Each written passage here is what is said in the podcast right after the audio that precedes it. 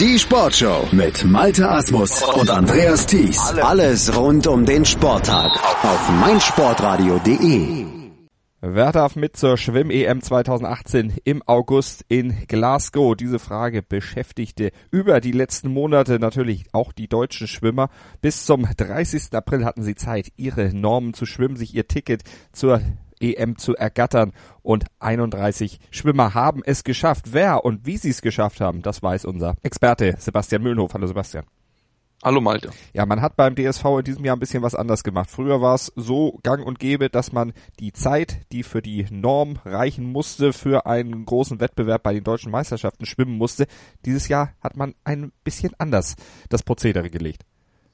Ja, genau. Man hat dieses Jahr gesagt, wir machen diesmal einen Zeitraum, in welcher die Schwimmer die Zeit unterbieten müssen. Manchen natürlich, bei manchmal ist Vorlauf und ähm, das Finale gewesen. Bei einigen über die langen Distanzen, wo es nur ein Rennen gibt bei normalen Weltcups, ähm, wurde es nur über eine Zeit gemacht und deswegen hat man jetzt mal was Neues versucht und hat damit auch schon direkt Erfolg gehabt. Letztes Jahr haben sich sieben Schwimmer qualifizieren können bei Deutsche Meisterschaft. Diesmal sind es elf. Das heißt, man hat vier Schwimmer mehr schaffen können, damit fast 50 Prozent mehr an Schwimmern, die die Norm haben, unterbieten können. Das ist was Positives. Das hat auch Henning Lamberts nachher so gesagt, dass es schon mal ein positiver Schritt nach vorne ist und damit Sicherheit auch jetzt in den nächsten Jahren man dieses ja, Prozedere, dass man in, innerhalb eines Zeitraums eine Zeit schwimmen muss, einmal fortsetzen sollte, weil es am meisten Sinn macht und auf einen ja auf einen Höhepunkt hinzuarbeiten wie die Meisterschaften und dann zu hoffen, dass es dann funktioniert, zumal ja die DM ja auch nah dran war an der EWM, ähm, war dann wirklich doch nicht, ja, nicht durchführbar, nicht sinnvoll.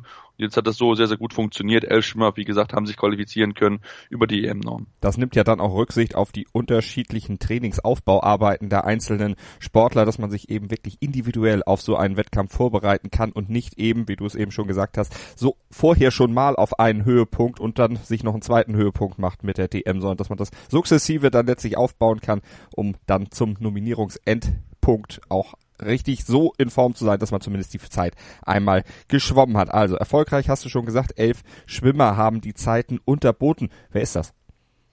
Ja, ähm, fangen wir mal an mit Damian Wirling, der hat sich über 50 Meter Freistil die EM-Norm sichern können und dann ansonsten haben wir viel über die längeren Distanzen. Florian Bellbock hat von auch den 400, 400, 800 und 1500 Meter Freistil jeweils die EM-Norm unterbrochen. Ähm, bei der 400 Meter Freistil hat er die U23-Norm benutzt nutzen können, ähnlich wie es auch Damian Willing geschafft hat. Dann hat es auch Leonie Beck über 800 Meter Freistil geschafft, die U23-Norm zu unterbieten.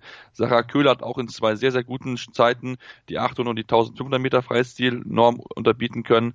Dann kam weiter noch Henning Mühlleitner über 400 und 800 Meter Freistil, beides mal die U23-Norm dort unterboten. Dann hat es auch Philipp Heinz geschafft, bei 200 Meter Lagen sich für die EM zu qualifizieren mit der Norm, die er in Bergen geschwommen hat. Und dann noch Drei weitere U23-Normen haben Celine Rieder über 1500 Meter Freistil unterboten, Laura Riedemann über 100 Meter Rücken und Johannes Hinz über 400 Meter Lagen, alle drei in Eindhoven sogar.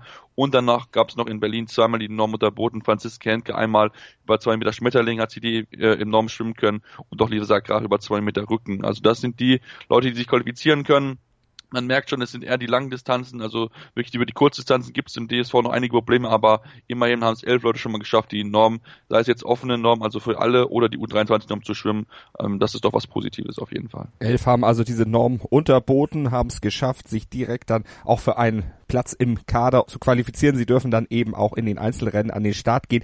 Der Rest, also 20 Athleten, sind auch mitgefahren. Was qualifiziert die? Die haben die, Norm nicht geschafft, beziehungsweise es gilt für die dann äh, sich für Staffeleinsätze zu empfehlen, weil sie die Staffelnorm geschafft haben. Das ist eine etwas abgeschwächte Norm. Ja, genau. Das ist eine, eine Norm, die man gesetzt hat. Man hat gesagt, man addiert die äh, vier schnellsten, also die vier schnellsten Zeiten über zum Beispiel 400 Meter Freistil, also 100 Meter Freistil, die Leute, die dort am schnellsten schwimmen und zieht davon eine 1,5 Sekunden Wechselbonus ab. Und wenn die dann unter der Norm liegen, dann darf die Staffel entsprechend starten und die vier schnellsten sind dann nominiert. Und genauso ist, ist es gewesen. Alle Freistilstaffeln haben es geschafft und auch die Lagenstaffeln haben sich für die EM qualifizieren können. Alle sind unter der Norm geblieben, teilweise sogar ziemlich deutlich, wenn man jetzt mal die 4x2 Meter Freistilstaffel nimmt.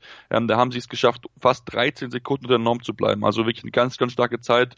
Ähm, und das ist was Positives. Man wollte das dieses Jahr mal so ausprobieren, um zu gucken, wie stark man in den Staffeln aufgestellt ist und hat jetzt somit viele Leute, die in der Staffel starten können. Am Ende sind es ähm, ja auch die Leute, die nominiert worden sind, die werden alle in die Staffel starten können, beziehungsweise haben wir dann zwei, drei so als Backup mitgenommen, weil dann noch einige Leute dabei sind, die sich, zum Beispiel Annika Brunn, ähm, die sich in allen drei Staffeln als schnellste Tritschkin antreten könnten. Und das ist natürlich eine enorme Anzahl, die man dort geschwimmen, schwimmen muss mit Vorlauf, mit Finale. Deswegen hat man gesagt, man nimmt da ein, zwei Leute ab mit, die als Backup dabei sind, falls man dann wirklich dann äh, jemand hat, der vielleicht krank wird und dass man dort dann das, das ganze wenn die ganze Staffelaufwand dort das Gittim eingesetzt hat. Und deswegen hat man sich dann so für so so viele Leute entschieden mit 20 Mann, die da mitfahren dürfen. Und das ist ähm, ist gut, weil es hat auch ähm, ähm, Bundestrainer Händler so gesagt, dass man jetzt mal mit den Staffelzeiten mal was Neues ausprobieren wollte und jetzt müssen wir mal gucken, wie es dann entsprechend in Glasgow aussehen wird, ob sie mit den Top-Staffeln mithalten können, dann entsprechend im Finale vielleicht sogar um Medaillen mitschwimmen können, wenn alles gut läuft. Also vom 3. bis 9. August findet die EM in Glasgow statt mit 31 deutschen Schwimmern, 16 Männern, 15 Frauen, 11 davon haben die Norm direkt unterboten und sind dann in den Einzelrennen am Start. Der Rest, Sebastian hat's gesagt, als Staffelschwimmer beziehungsweise auch als Backup für Spielschwimmer nominiert worden. Der DSV also mit der Perspektive Olympia 2020 im Hinterkopf hat in diesem Jahr bei den Nominierungskriterien ein bisschen was anders gemacht für die EM. Mal gucken, ob es dann am Ende auch erfolgreich sein wird. Sebastian, vielen Dank. Sei dein eigener Programmchef. Mit unserer neuen meinsportradio.de App wählst du jetzt zwischen allen Livestreams und Podcasts. Einfach, immer, überall. Hol dir unsere neue App für iOS und Android und bewerte sie jetzt bei Google Play und im App Store von iTunes. Wer wird DHB-Pokalsieger 2018? Das Final Four. Live auf meinsportradio.de. Im ersten Halbfinale am Samstag, den 5. Mai ab 15 Uhr treffen der SC Magdeburg und der amtierende deutsche Meister Rhein-Neckar-Löwen aufeinander. In Spiel 2 heißt es dann ab 17.45 Uhr. TSV Hannover Burgdorf gegen die HSG Wetzlar. Das Finale Sonntag, den 6. Mai ab 15 Uhr. Das Final Four 2018. Live auf meinsportradio.de. Im Web und in der App.